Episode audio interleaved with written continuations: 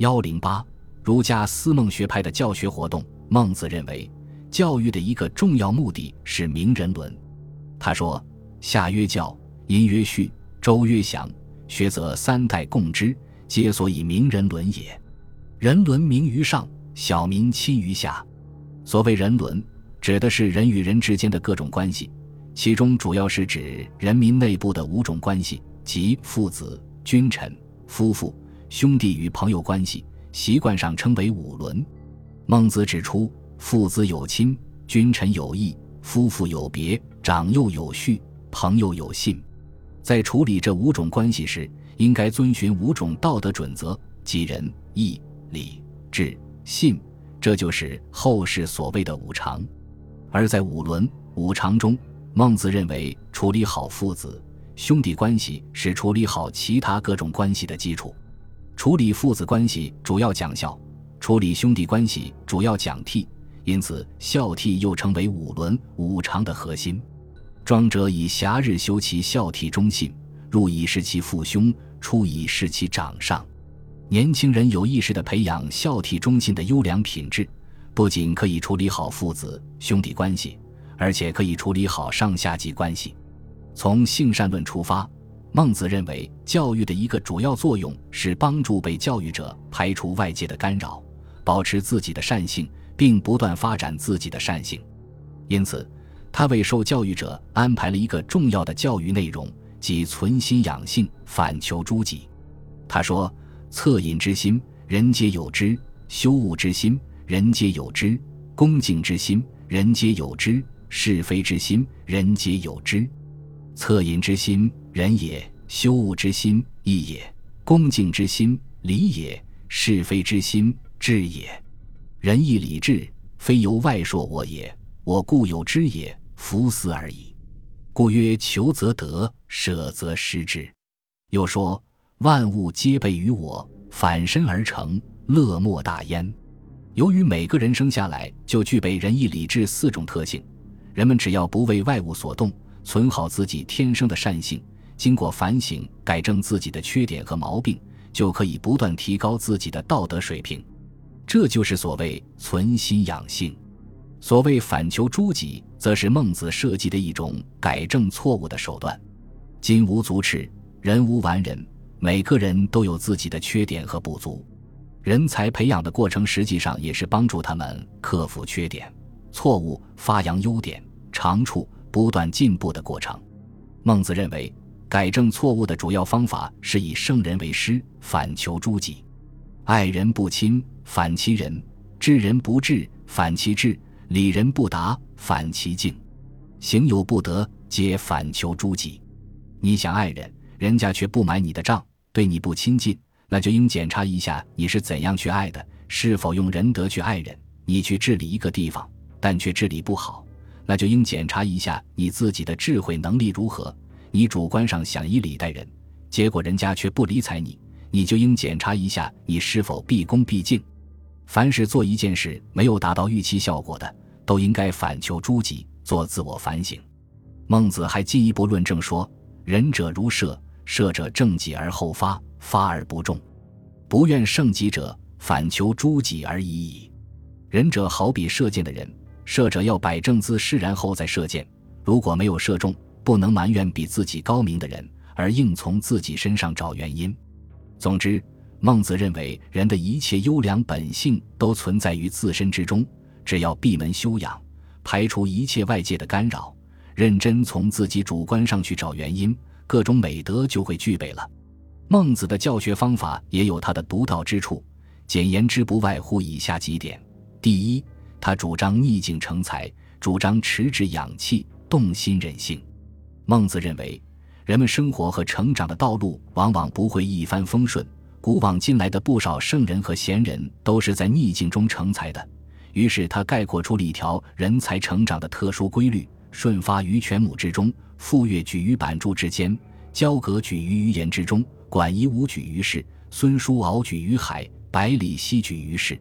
故天将降大任于斯人也，必先苦其心志，劳其筋骨，饿其体肤，空乏其身。行拂乱其所为，所以动心忍性，增益其所不能。人恒过，然后能改；困于心，恒于虑，而后作；征于色，发于声，而后喻。入则无法家必事，出则无敌国外患者，国恒亡。然后知生于忧患而死于安乐也。人在逆境中，身体、思想、能力将会受到全面的锻炼考验，增益许多原来没有的本领。可以认真总结自己的弱点、缺点和错误，有机会进行反思，将失败的教训变为成功的借鉴，还可以加深对社会、人生的认识和思考，这样才能担负起历史重任。而为了能够经受住逆境的考验，孟子主张要持志养气。孟子认为，能否树立高尚的志向，是一个人能否成才的关键。一个人树立了高尚的志向，还必须坚持这种志向，这就叫做持志。而能否持志，又与一个人的思想、义气、感情，包括兴趣、爱好，有着密切的关系。那些有利于持志的兴趣、爱好、思想、义气、感情，需要在平时就注意积累、培养，这就叫做养气；那些不利于持志的兴趣、爱好、思想、义气、感情，则要注意加以排除。这就叫做持其志，无暴其气，即坚持正确的志向，切不可只凭意气、感情用事。后来，孟子进一步提出了一个命题：善养无浩然之气。他的这些教育思想对后世都起过积极作用。第二，孟子十分强调学习要专心致志，不能三心二意、心不在焉。他曾讲过这样一个故事。全国的下棋能手一丘同时教两个人下棋，其中一人专心致志、聚精会神地听讲，目不斜视，思想不开小差；另一个人装作认真听讲，但一心却想着大雁快飞来了，时刻准备拿弓箭去射大雁。虽然两人一起学习，但后者却比不上前者。下棋本是一种平常的技艺，不专心致志也不能学好。更何况学习其他更高深的知识了。孟子认为，学习不仅要专心，而且要有恒心，要持之以恒，既不能一曝十寒，也不能有头无尾。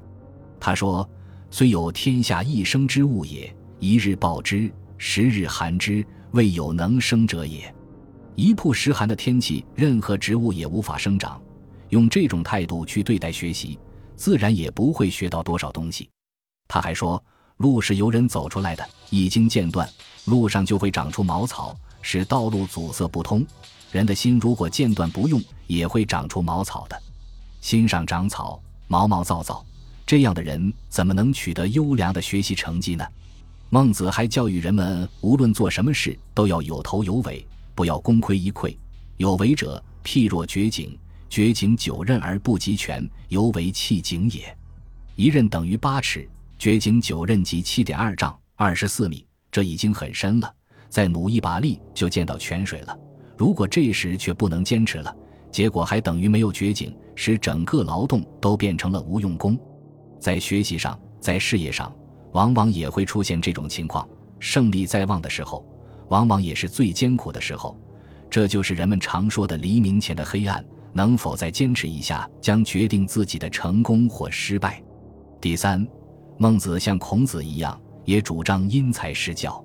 他说：“君子之所以教者五：有如实语化之者，有成德者，有达才者，有达问者，有思书爱者。此五者，君子之所以教也。”学生的素质不同，教育内容和教学方法也应有所区别。对于那些聪明好学的学生，只要像石雨对草木那样，捎一点话，他们就能迅速成长。对于那些品德优良、才能不足的学生，则应侧重于培养他们的人伦道德，促使他们成德；而对于德行不足、才能有余的人，则应努力使他们发挥自己的专长，成为某一方面的人才。另外，有些学生在德才方面都比较欠缺，对他们采取有问必答的态度就可以了。有些人经过努力还不及格，那就只好让他们间接的接受教育了。第四。孟子主张学习要像流水一样迎科而后进，流水源源不断，它总是注满一个坑洼后再注满另一个坑洼，不迎科不行。没有注满前一个坑洼石，绝不会往下流。这与孔子主张的循序渐进含义相同。比孔子前进一步的是，孟子特别反对学习上的急于求成。他尖锐地指出：“其进锐者，其退速。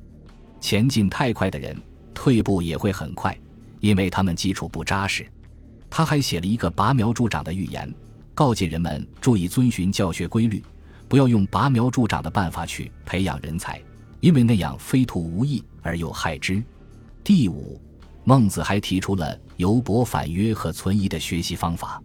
他说：“博学而详说之。”将以反说约也，广泛的学习知识，又能详细的解释它，进而达到能在博学的基础上提炼精华要点，这样才能真正做到融会贯通，真正掌握知识的精髓。孟子还说：“尽信书，则不如无书。”他主张对书本上的某些知识要进行推敲，对于那些明显不合情理的记载，不应该完全相信，而应该多方考证，进一步研究。本集播放完毕，感谢您的收听，喜欢请订阅加关注，主页有更多精彩内容。